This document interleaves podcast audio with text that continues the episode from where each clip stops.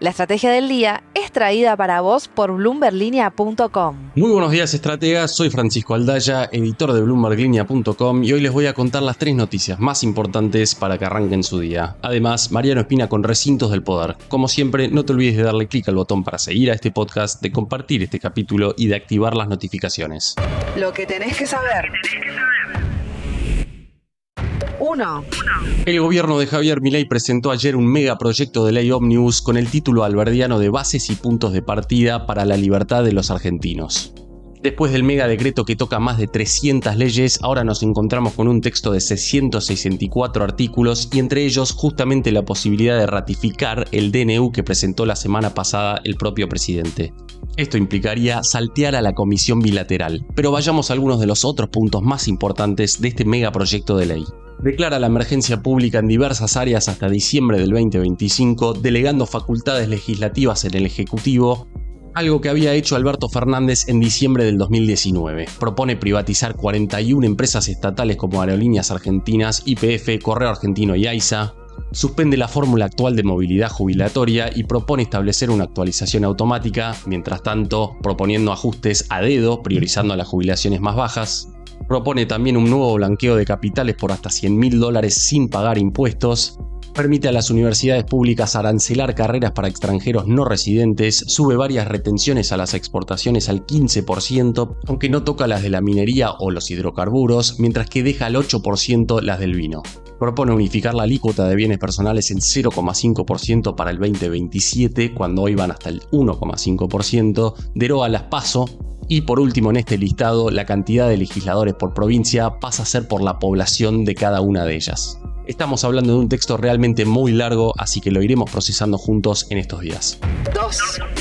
El presidente Milei sugirió esta semana la idea de emitir un bono perpetuo para saldar la deuda de 16 mil millones de dólares por la mala praxis de Cristina Kirchner y Axel Kisilov en la nacionalización de IPF. Sin embargo, esta iniciativa ha generado bastante escepticismo entre los inversores, esto según reportó Bloomberg News. En resumidas cuentas, con un riesgo país aún más cerca de los 2.000 que de los 1.000 puntos y tras la mala experiencia de los inversores con el bono a 100 años de Caputo, estamos hablando de un título que se reestructuró solo 3 años después de ser emitido, y ahora a Argentina le costaría bastante juntar el quórum, entre comillas, de la comunidad inversora internacional. Por otro lado, un impuesto Kisilov a los argentinos, como dijo Javier Milei, difícilmente llega a recaudar lo necesario para saldar esa deuda. En enero, Argentina tiene que decir a la jueza en los Estados Unidos qué activos va a poner como garantía si no paga la sentencia.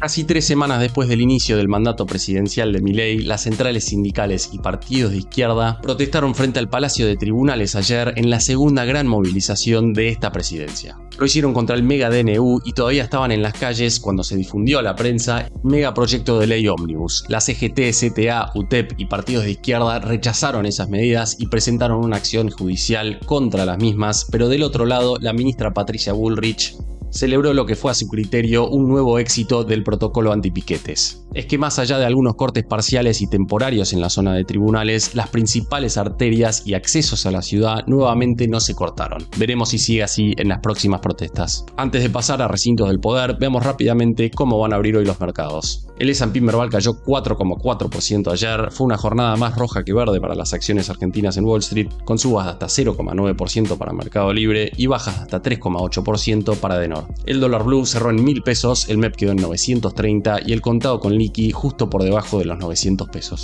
Recintos del poder. Y ahora Mariano Espina, contanos por favor qué es lo más importante que estás viendo en el mundo de la política argentina.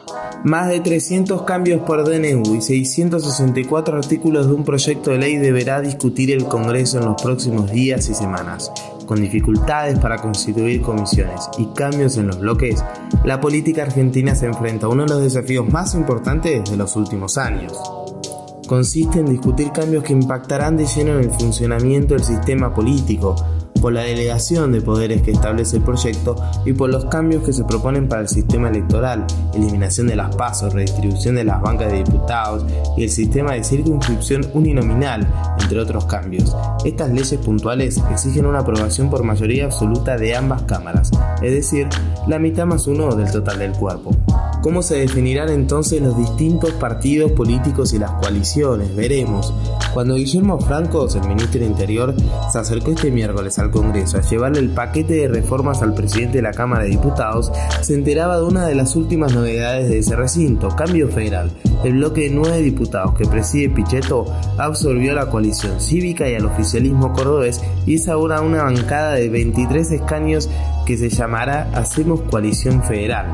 Por el perfil dialoguista de Pichetto y la relación entre el cordobesismo y Milei, sumado a la participación de Randazo, uno supone que debería ser proclive a acompañar las propuestas del gobierno. Sin embargo, la integración en esta bancada de la coalición cívica y de Stolbizer suman dudas a esa afirmación. Hacia ese bloque, entre otros, irán Francos y Martín Menem para alcanzar acuerdos y así los votos que se necesitan para aprobar los 664 artículos de la ley Omnibus. Consideran que los 37 del PRO estarán todos, mientras observan con más dudas a los 34 de la Unión Cívica Radical, confiando principalmente en aquellos que respondan a los gobernadores, como sucede en Unión por la Patria. Los 102 diputados del peronismo se mantienen unidos y su jefe de bloque, Germán Martínez, confía en que así seguirán. Sin embargo, no se descarta que en estas discusiones hayan diferencias internas y que eso se traslade a las votaciones. No se portarán de la misma forma aquellos que responden a los gobernadores que Máximo Kirchner, cita como ejemplo un integrante de esta bancada en Off the Record. Como sea, las sesiones extraordinarias convocadas hasta el 31 de enero del 2024 tendrán al Congreso como protagonista y como primera prueba política de Javier Milei y la libertad avanza. La frase del día. Antes de irnos, escuchemos lo que dijo ayer el referente del peronismo opositor, Leandro Santoro. Me pregunto si con la ley Omnibus quieren cerrar el Congreso. ¿Qué futuro le deparará al DNU y a la ley Omnibus? Déjamelo saber en los comentarios.